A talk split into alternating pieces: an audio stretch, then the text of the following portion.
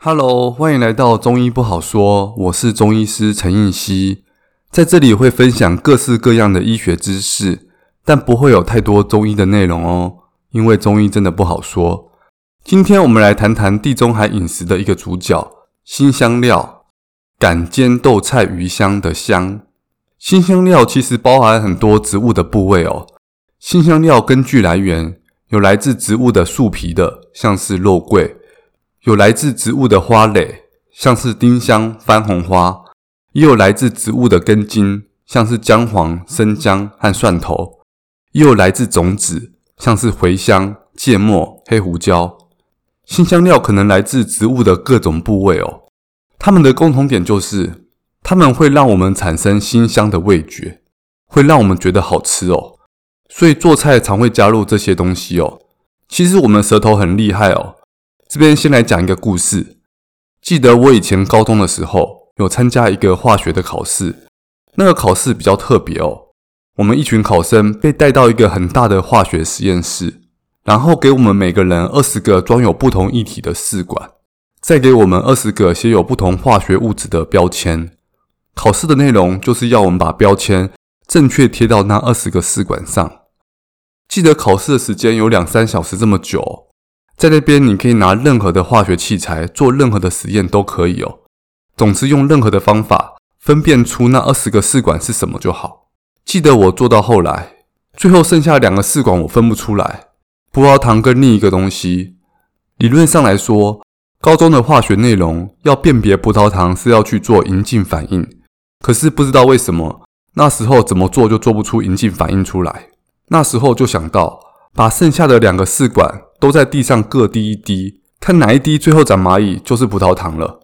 可是很可惜哦，半小时过去了，地上那两滴都没有长蚂蚁哦。想说要不要自己去抓蚂蚁过来，然后放在那两滴中间，让蚂蚁去抓周，看蚂蚁会走哪一边。这都是符合游戏规则的哦。考试没有规定你要用什么方法，用任何方法都可以，只要能够分辨那二十个试管就好。后来实在是时间不够了。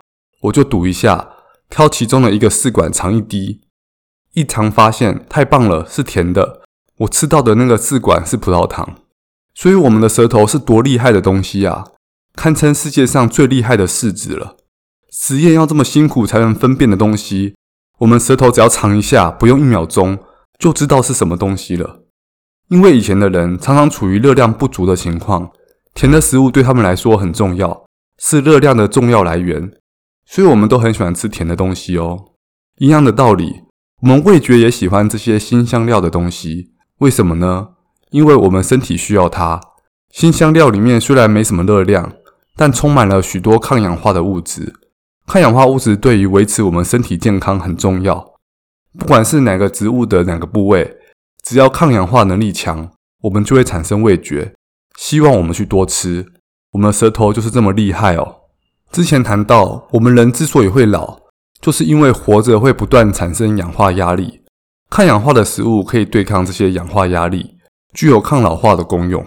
一般我们要评断一个食物抗氧化的能力，会使用 ORAC 值来判断。这是个国际通用的单位哦。这数值越大的话，代表这食物的抗氧化能力越强。这边来举一些常见食物的 ORAC 值，像番茄是七百。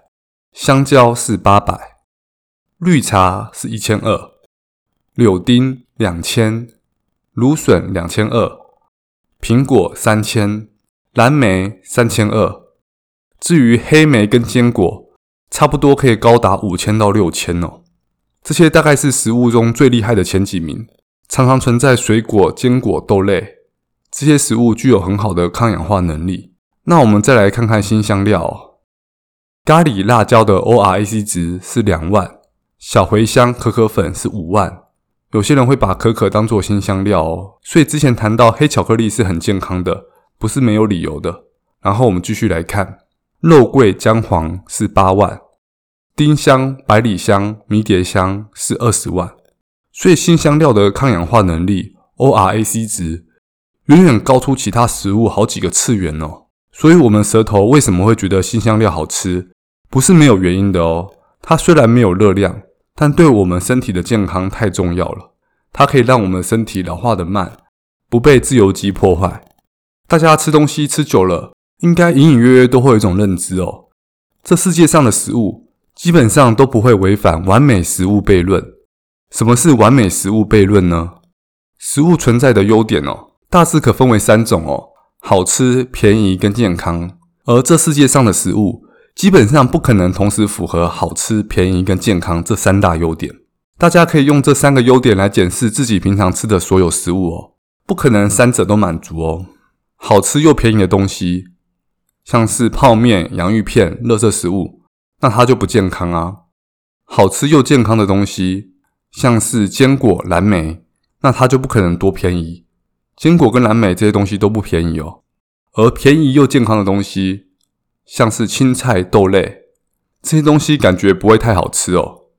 好吃、便宜跟健康这三者的交集是空集合哦，这是宇宙运行的规律。一旦违反了我们熟知的物理化学定律，都有可能会崩塌哦。而今天介绍的这个新香料，就是违反完美食物悖论的一项食物哦。新香料既好吃又便宜又很健康。好吃方面呢，我妈煮的菜本来是很普通的。以前国高中还是学生的时候，吃我妈的饭常要搭配看电视，看小叮当、海贼王才能把饭吃完。自从加了新香料之后，我妈的厨艺就提升到另一个境界了。人类本来开始使用香料，就是为了增添食物的风味嘛。而健康方面，辛香料对身体都非常的健康，拥有天然食物中最强的抗氧化能力。我们中医讲究的就是药食同源嘛，也就是很多既是食物又是中药。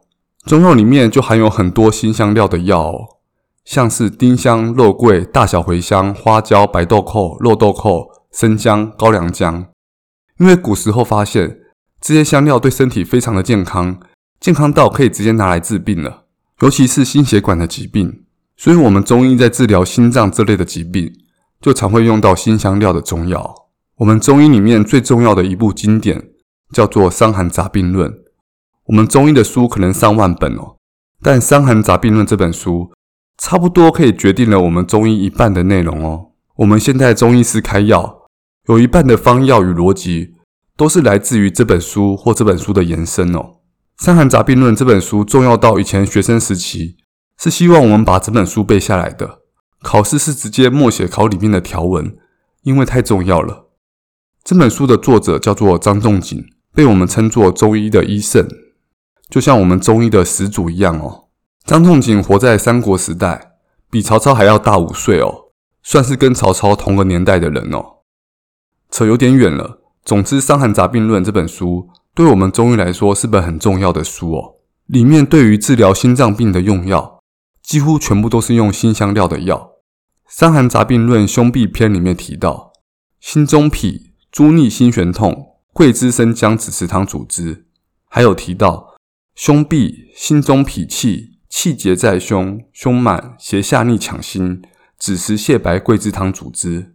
里面提到。如果你心脏会痛，你就多去吃这些辛香料，像是肉桂、生姜、泻白、枳实这类的辛香料，因为这些东西都对心血管很好哦。里面提到的泻白，可以把它想作是个类似大蒜的东西哦，因为大蒜是从西域来的，东汉时中国大蒜还不普及哦，所以不用大蒜，用泻白。泻白跟大蒜算是亲戚哦。这些新香料都对心脏血管很好哦。中医直接拿这些食物来治疗心脏病，古印度的医学也是用大蒜来治疗心脏病。现在研究也发现，大蒜的确对心脏很好哦，并且还能有抗癌、降血压、降血糖的效果。有些人会问，吃辣会不会不健康？没有哦，辣椒是非常健康的。五十万人的研究发现，有吃辣的人，死亡率降低百分之十四，癌症、心脏病的风险也都会降低。还可以预防糖尿病。研究发现，与大家普遍认知辣椒伤胃这观念恰好相反，辣椒并不会增加胃酸的分泌，食用辣椒反而能降低罹患胃溃疡的几率。另外，研究发现，常吃葱的人能降低罹癌的风险，对多项癌症都有效，尤其是乳癌和结肠直肠癌。而姜黄可增强人体的免疫力，抑制病毒活性，预防老人痴呆。而肉桂对糖尿病前期就有稳定血糖的效果，还可以预防失智、抗氧化以及抗发炎，降低心脏病的风险。而研究发现，生姜有助于促进癌细胞的凋亡，筋骨酸痛、晕眩都有帮助。真的去查每个辛香料的话，会发现每个都很厉害，因为我们一切疾病都源自氧化跟老化嘛。像中国春秋末期的儒家创始人孔子，孔子吃东西有个习惯哦，孔子食不撤姜，孔子每一餐都要配着姜来吃，所以孔子在平均寿命只有三十岁的社会当中，能活到七十三岁。新香料虽然健康，但有时候某种单独吃太多也是会容易不舒服的，像辣椒吃太多，肛门会有灼热感；大蒜吃太多，胃会容易不舒服。大家可以尝试多种香料的综合哦。多种香料的综合，既有各方面的抗氧化物质，味道又更有层次感，又不会容易让身体感到不舒服。新香料我最常是去 Costco 买哦，那边买有个好处，里面是十种、二十种香料的综合，一罐两三百就可以吃很久了。很多香料的综合好处是，吃起来不太可能会造成身体的不舒服，又有各方面不同的抗氧化成分，味道又很好，很有层次感。其实我们中医讲究的是体质，比较热性的人，容易上火的人，譬如容易口干舌燥、嘴破、怕热的人，可以多吃点水果，水果偏凉；而比较寒性体质的人，比较怕冷、手脚冰冷、虚弱的人，可以多吃点辛香料。辛香料偏温，我们中医治疗寒性体质也是很常用到辛香料的中药。水果跟辛香料里面都含有很多抗氧化成分。大家可以根据自己的体质，热性的就水果多吃一点，寒性的就辛香料多吃一点，都是非常健康的食物哦。那今天的分享就到这边喽，希望对你有帮助。中医不好说，我们下次见喽，拜拜。